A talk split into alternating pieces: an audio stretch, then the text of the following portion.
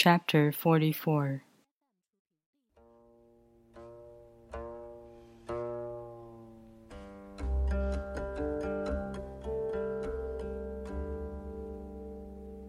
Fame or integrity?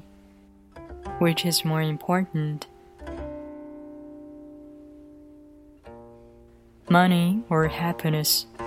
Which is more valuable?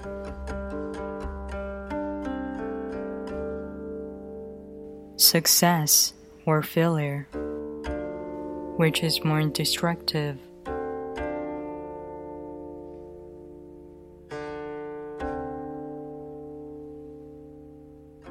If you look to others for fulfillment, you will never truly be fulfilled.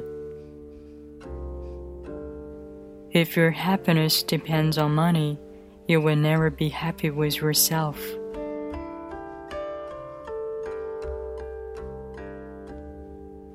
Be content with what you have. Rejoice in the way things are. When you realize there's nothing lacking, the whole world belongs to you.